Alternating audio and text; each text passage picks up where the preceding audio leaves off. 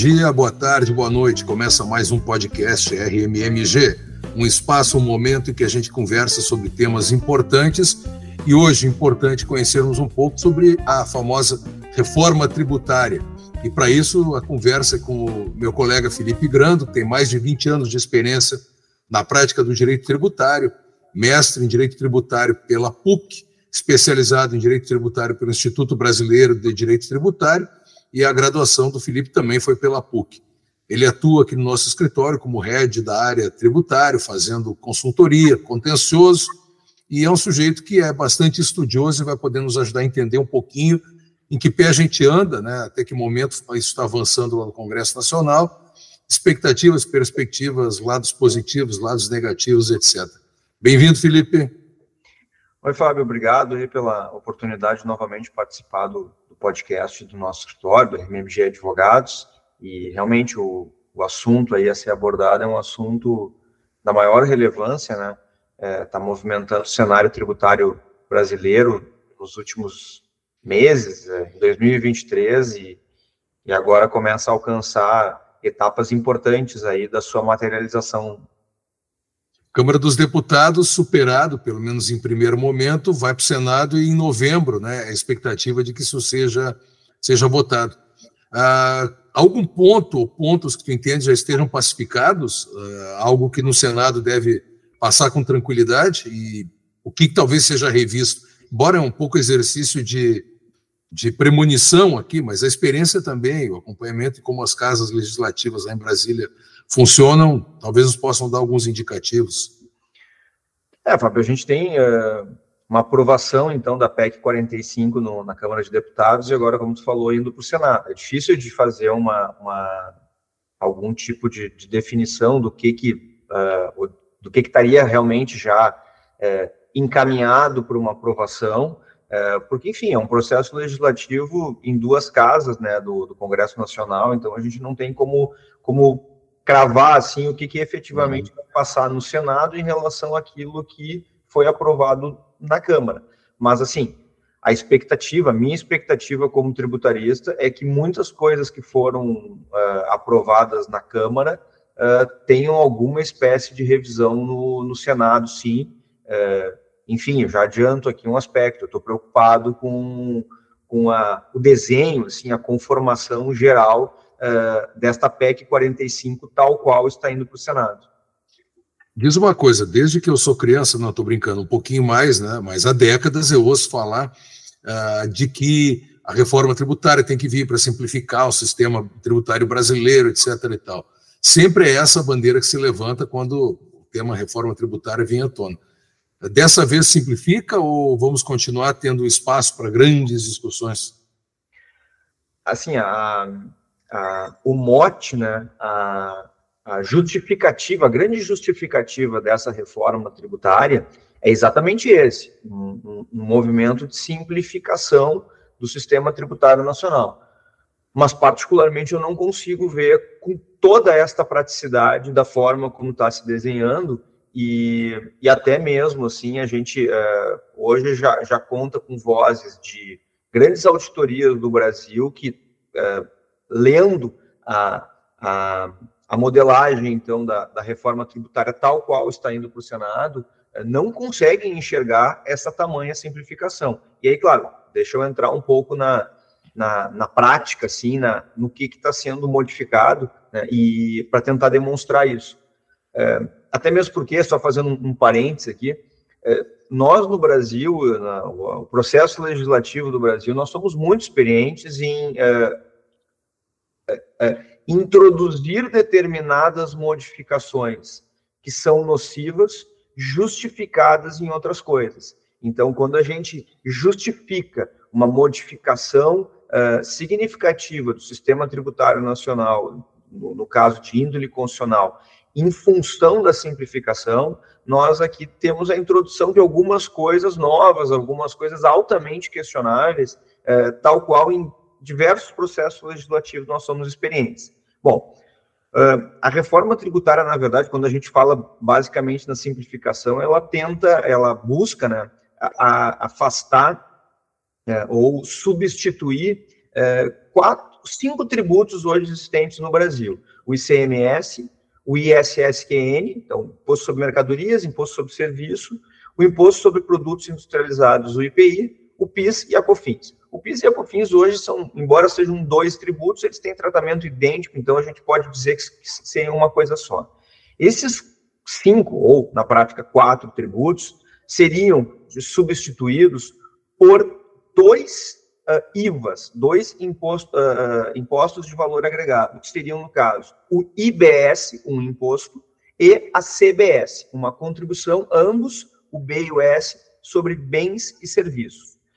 Uh, só que na prática não para aí. Né? A gente não tem uma mera substituição desses cinco ou quatro tributos por esses dois. A gente já tem o surgimento de outros dois tributos que vêm uh, no, no reboque da reforma tributária. Quais são? Um, o imposto sobre uh, uh, o imposto seletivo, né? E dois, a contribuição estadual sobre produtos primários e semi-elaborados. Bom, aqui a gente já começa, em prol da simplificação, uh, se atentar para determinadas coisas que deixam o, o, o, tribu, o tributarista ou quem, quem opera no, com, com, com o, no âmbito tributário e, e, e, o contribuinte no final também bastante preocupado. Por quê? Falta, falta conceito. É, falta conceito, e, e, e, o conceito é que vai ser reservado ao futuro é, para o legislador infraconstitucional, só que, Fábio, é, sendo veiculado por uma reforma tributária que, sobre a justificativa da simplificação, abre um leque que ele é demasiadamente amplo e que causa total incerteza e insegurança. Vamos aqui para eu vou me permitir retornar aqui só para o tratamento desses novos tributos aqui que a reforma é, traz, introduz. Esse imposto seletivo, seria, é, que é um imposto seletivo é, sobre produtos e sobre serviços também, ele se aplicaria sobre é, situações nocivas à saúde e ao meio ambiente. Só que daí lá dentro da reforma tributária, se coloca ao âmbito, a incidência do, do, do, do imposto seletivo, a energia elétrica, a energia e uh, as telecomunicações, que, recentemente, pelo Supremo Tribunal Federal, foram tratados como uh, serviços indispensáveis, essenciais a qualquer ser humano, tanto é que o Supremo Tribunal Federal, ao tratar disso, ao definir isso, definiu que essas duas situações, especialmente a energia elétrica, a energia, não poderia sofrer a incidência da, de, de CMS, senão pela sua alíquota mínima. Qual é a nocividade ao meio ambiente e à saúde que energia e eh, telecomunicações traz? Bom, mas está lá posto. Bom, quando a uhum. gente vai para o outro, o outro tributo que foi trazido uh, que é a tal da contribuição estadual sobre produtos primários uh, e semi-elaborados. Ninguém tem falado muito disso. Eu não tenho visto muito imprensa falar, os informativos aí que estão circulando não falam disso, uh, talvez até os próprios uh, uh, congressistas lá que estejam lidando com isso, pouco tenham, visto isso. Aqui eu me preocupo extremamente com o agro o agro fica extremamente vulnerável quando, sobre produtos primários e semi-elaborados, se cria uma contribuição estadual que a gente não sabe como vai funcionar. Bom, saindo desses dois que são os, os jabutis, digamos assim, uhum. da reforma tributária, a gente vai para o próprio IBS e para a CBS, ou seja, um imposto e uma, e uma contribuição. contribuição. Sob o âmbito da simplificação, a gente cria dois IVAs, ou um IVA dual, como tem sido chamado. Um IVA dual porque ele não é único, ele é um IVA tratado em dois tributos diferentes. São dois tributos, Fábio, que, pelo tratamento constitucional que nós temos hoje no Brasil, eh, a título das, dos, dos impostos e das contribuições, não terão como ser tratados da mesma maneira e homogeneamente. Por quê? Impostos, nós sabemos, eles são tributos de natureza não vinculada, ou seja, a instituição, a cobrança de um imposto, ele não tem uma destinação específica, né? Tanto é que a gente, só para pegar um exemplo uh, do dia a dia, a gente ouve às vezes lá a, o contribuinte reclamando que paga IPVA e as ruas não são adequadamente pavimentadas. Tecnicamente, juridicamente, são equívocos, porque a arrecadação do imposto, ainda que sobre uh, uh, veículos automotores. Vai para o caixa único. É, exatamente, vai para o caixa único, e não tem uma vinculação com as, as vias. Ele pode parar lá para a educação, por exemplo. Tá? O que não acontece com contribuições. Contribuições pelo tratamento constitucional, elas são vinculadas, vinculadas a uma determinada finalidade. Uh, o PIS e a COFINS são contribuições federais destinadas ao custeio da Previdência Social, ou seja, existe essa vinculação. Só que aqui nós estamos fazendo uma reforma tributária criando duas exações, dois tributos, uh, chamando eles de um IVA dual, como se fossem, uh, como se fossem duas cabeças de um mesmo corpo, só que na verdade eles têm tratamentos diferentes. Bom, tratamentos em que ao longo dos últimos uh, 25 anos, que é o, o 25 não, 30, uh, 35 anos, né, que é o, o, período em que da Constituição de 88, uhum. nós temos 35 anos deste tratamento funcional por mais que nós tenhamos já em relação aos tributos existentes uh, jurisprudência, doutrina, uma compreensão, ainda hoje nós temos uh, uh, importantes dúvidas sobre o tratamento não cumulativo do PIS e da COFINS, o tratamento não cumulativo do, do Imposto sobre Circulação de Mercadorias, do ICMS, e aí esse IVA dual né, viria para simplificar isso. Uh, só que também no capítulo da simplificação, com uma proposta de transição de 10 anos. Então, ao longo dos, ao longo dos próximos 10 anos, ou dos 10 anos em que uh, sucederem a, a vigência da, da, da, PEC 45, da, da, da reforma tributária, nós teremos um, uma, uma simplificação, e eu já eu chamo essa simplificação entre aspas aqui, por quê? Porque durante 10 anos nós conviveremos com dois modelos, fazendo uma transição entre eles. Um modelo que nós já conhecemos, mas ainda não exaurimos. Um outro modelo que nós não conhecemos e vamos ter que conviver com ele. E aí, como eu disse uh, uh, uh, um pouco atrás aqui na nossa, na nossa conversa, importantes auditorias no Brasil, as chamadas Big Four, já se posicionam indicando que é, pelas diferentes guias, pela alta complexidade de apuração, é, pelas múltiplas forma, formas que esses novos tributos podem incidir, que tão, talvez, ou muito provavelmente, nós não teremos uma tamanha simplificação como está sendo vendida pelos uh, uh, propositores desta reforma tributária. Até agora só desgraça. E o que, que vem, o que, que tem de bom na reforma? Na ideia da reforma, porque a reforma vai ter que passar pelo, pelo Senado, volta para a Câmara, aquele negócio todo. O que que, o que, que tem de bom, por enquanto, nesse, nesse pacote de reforma tributária? A ideia é boa. A ideia é boa. Uh, inquestionavelmente, quando nós temos uma tentativa, uma, uma, uma, uma movimento de simplificação do, do regime tributário brasileiro, que é muito complexo. É um regime muito complexo. O número de tributos é grande, o número de obrigações acessórias é grande, uh, o número de, de, de enfim, uh, uh, tudo, todo o tempo técnico que qualquer contribuinte, especialmente empresas, consomem com a, a, a operacionalização do, do sistema tributário brasileiro é muito grande e até se indica que seja um dos sistemas tributários mais complexos do mundo. É, e então, assim, quando a gente enxerga esse cenário e, e pensa, busca estruturar um sistema de simplificação, de, de, de, de, melhoria dele, é claro que isso é benéfico, né?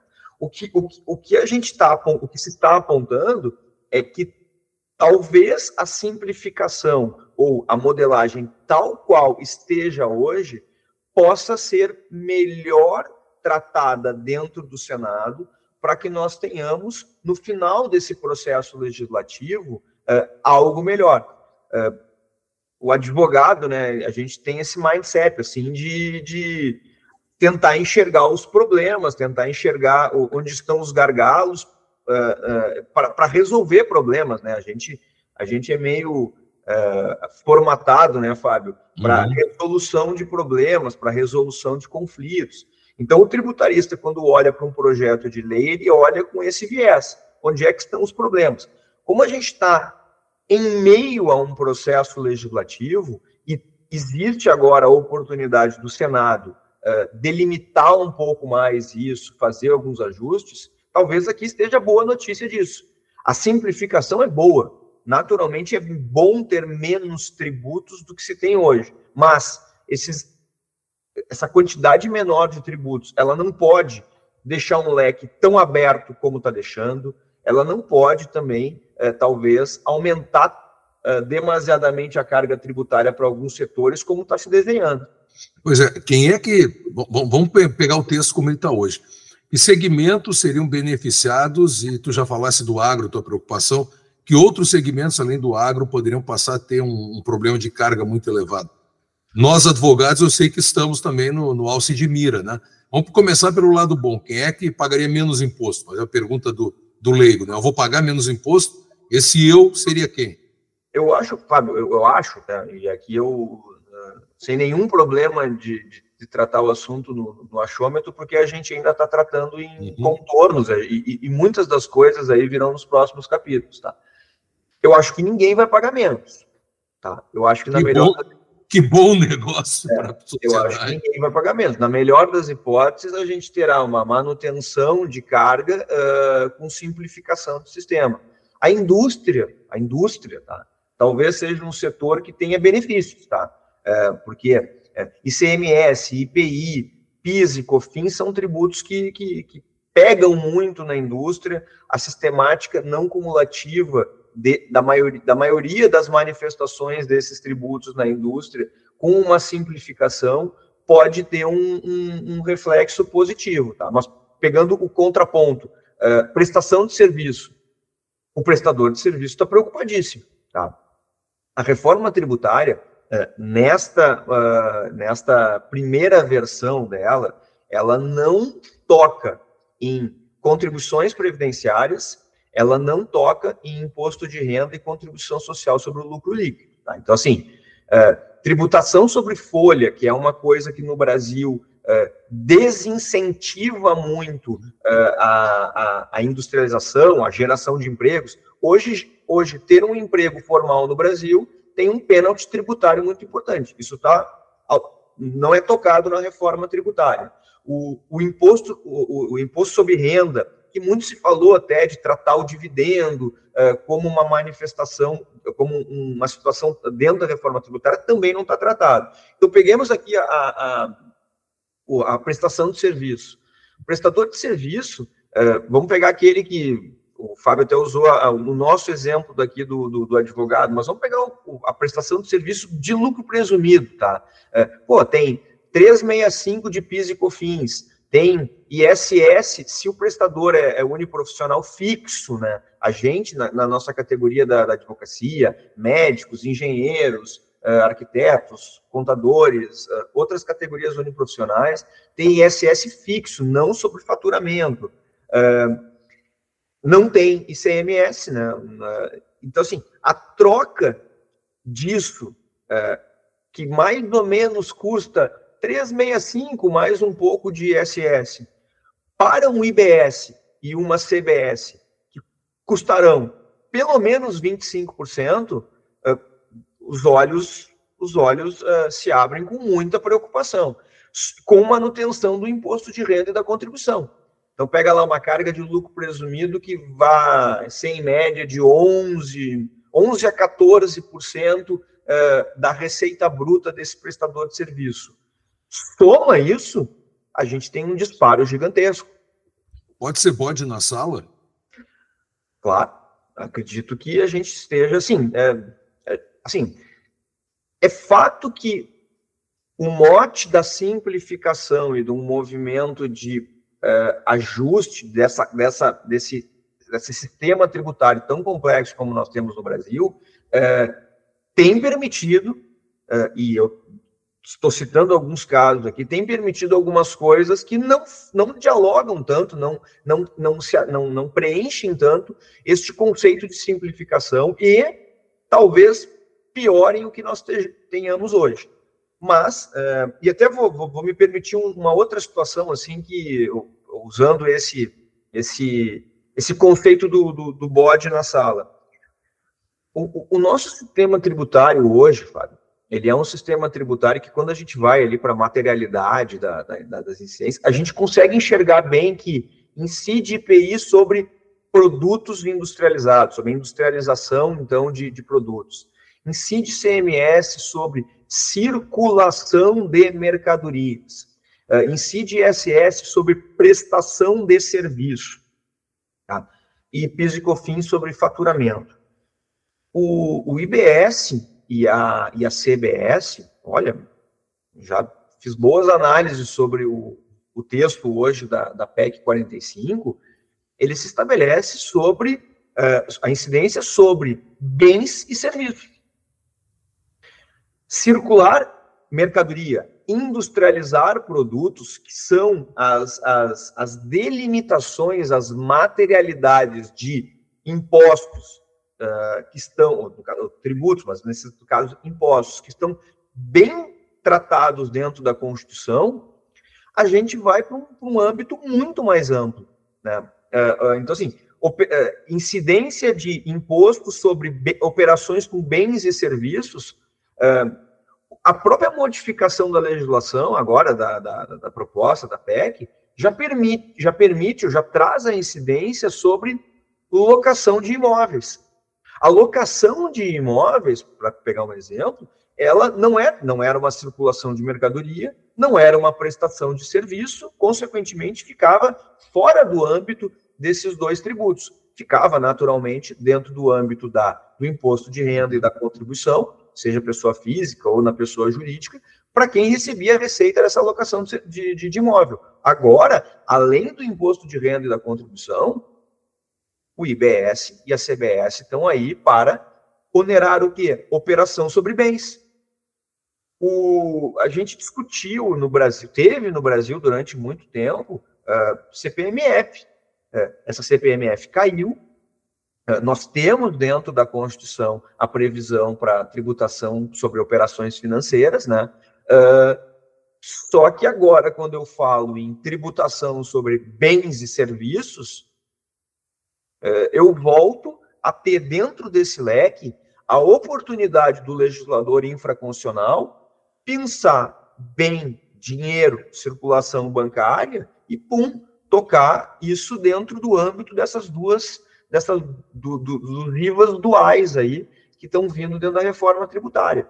Então, assim, o cenário, o cenário é um cenário de poxa, eu tô, eu, eu, eu tô tateando ainda e, e, e, naquilo que no meu no tateando eu tô, eu tô conseguindo captar algumas coisas que eu me preocupo realmente com a evolução uh, e com a quando isso efetivamente se tornar prática por uh, tal qual está hoje, né? Por uh, definição do legislador infraconstitucional. Então, a reforma, a gente já está encaminhando para o final, ela, por enquanto, não incentiva ninguém a vir investir aqui dizer, o custo Brasil, que já é complicado, e lê esse custo Brasil não apenas tributos, né, mas todas as demais questões que fazem o Brasil ser um país caro para investir, a reforma não atrai ninguém. Olha, Fábio, é, é, com pesar que eu digo que, em princípio, não, né? É, uhum. imagina, vamos, vamos tentar fazer o exercício, aquele exercício de substituição, né? Eu sou um investidor estrangeiro, estou é, pensando, ou investidora também, não precisa ser estrangeiro, um investidor, estou pensando em, em, fazer, vamos pegar o estrangeiro, estou tá, pensando em investir no Brasil, uh, mas olho para um sistema tributário que é complexo, e, na, e, vamos até esquecer essa questão do aumento de carga tributária, mas que ao longo dos próximos 10 anos vai estar num processo de transição. Economias desenvolvidas, elas crescem, é, sei lá, é, 4, 5% ao ano, talvez até mais, eu não tenho agora dados estatísticos aqui para precisar. Então, imagine que ao longo de 10 anos, multiplica esses 10 anos pelo, pela taxa média de crescimento de economias desenvolvidas, E o investidor estrangeiro vem e olha para o Brasil e pensa que ao longo dos dez próximos anos ele vai conviver com dois sistemas, é, talvez um sistema, ou muito provavelmente um sistema de, de acordo com a sua operação, que possa ser mais caro do que o que ele tem hoje, um sistema que traz incerteza, que vai gerar é, um custo de é, assessoria, um custo jurídico, um custo de enfim, de, de, de aparelhamento para tratar das duas coisas ao longo desse período de 10 anos, eu não sei, se eu sou, se eu sou um investidor estrangeiro e olho para esse cenário, talvez é, direcionar o meu investimento para uma ou um outro país onde o cenário tributário seja mais consolidado, é, mais é, é, é estável, seja um melhor negócio, embora, claro, o Brasil, aí nós saímos do âmbito da, do, do, tributário, vamos para um, âmbito econômico, é um, um mercado gigantesco em, em, em, é, pra, em termos de, de, de, de, número de pessoas, de possibilidade de é, setor de, de é, é do setor primário, né, de, de, de investimento no setor primário, enfim, a gente nesse aspecto a gente é um mercado uh, muito atrativo pelo, pelos recursos e pela quantidade de pessoas que estão no nosso território. É, só uma última observação, não sei se tu compartilha dessa ideia que, que nasce aqui te ouvindo. O problema também vem na carona da inflação, porque esse tributo ou tu vai ter que reduzir margem ou tu vai ter que tentar repassar isso para o teu consumidor, para o teu cliente. E é um efeito colateral também bem preocupante, né? Com certeza, o, o economistas já estão falando disso e é, e é uma coisa é, é, bastante intuitiva. O, é, o, o, tributo, o tributo dentro de qualquer espécie, de qualquer setor produtivo, seja indústria, comércio, serviço e, e, e outros setores, é, ele é custo. Ele é custo e esse custo é repassado ao consumidor final, ao, ao quem está na ponta. Então, a, o aumento de carga tributária, a, a o aumento, o, a, a, dificuldade eventualmente de lidar com o sistema, e isso gera custo, estrutura uh, para as empresas, uh, efetiv naturalmente é passado uh, a nós, consumidores finais, e, e, aí a gente tem na inflação, como tu, como tu bem captou, um, uma representação disso bastante clara. Por enquanto, então, é, é Deus nos ajude, porque não dá para usar o Deus nos livre, né? A reforma vai sair e esperar, né, cara? A gente vai voltar a conversar sobre a reforma. Novembro está logo aí. Nesse meio tempo, coisas também vão acontecer, articulações, especulações de toda ordem, e por ter intermédio, a gente vai mantendo o pessoal que acompanha nosso podcast informado, atento, e por enquanto é dormir com o olho aberto, né? É o que nos resta. É, a, gente tem, é, a gente vai ter agora, claro, um novo, importante, importantíssimo capítulo no Senado, ainda sem, sem, sem data certa. É, muitas articulações estão acontecendo. É, Lê-se lobbies, lobbies. É, isso, lobbies isso. das mais variadas espécies e origens. Isso é possível captar por meios de imprensa, né? É. A, a, imprensa tem divulgado a preocupação do setor tal, a preocupação do setor outro, e esses setores eles estão já estavam e continuam se mobilizando e agora ainda ganhando corpo nisso. É, vai haver um importante novo capítulo, a gente tem que estar atento aí para visualizar, não só atento para visualizar o que vai acontecer, mas as discussões, tal, tal qual esse podcast está se propondo a fazer, ele permite é, a identificação, o alerta, o conhecimento sobre, sobre esses pontos, é, a ponto de, é, de incentivar aí que que ajustes favoráveis à, à, à população brasileira sejam feitos uh, na versão final desse, desse projeto. Felipe Grando, head, líder titular da área de direito tributário aqui do RMMG Advogados, obrigado, velho. E aos nossos ouvintes, um grande abraço e a gente se encontra num próximo episódio em breve. Abraço a todos, tchau, tchau. Tchau, obrigado, Fábio.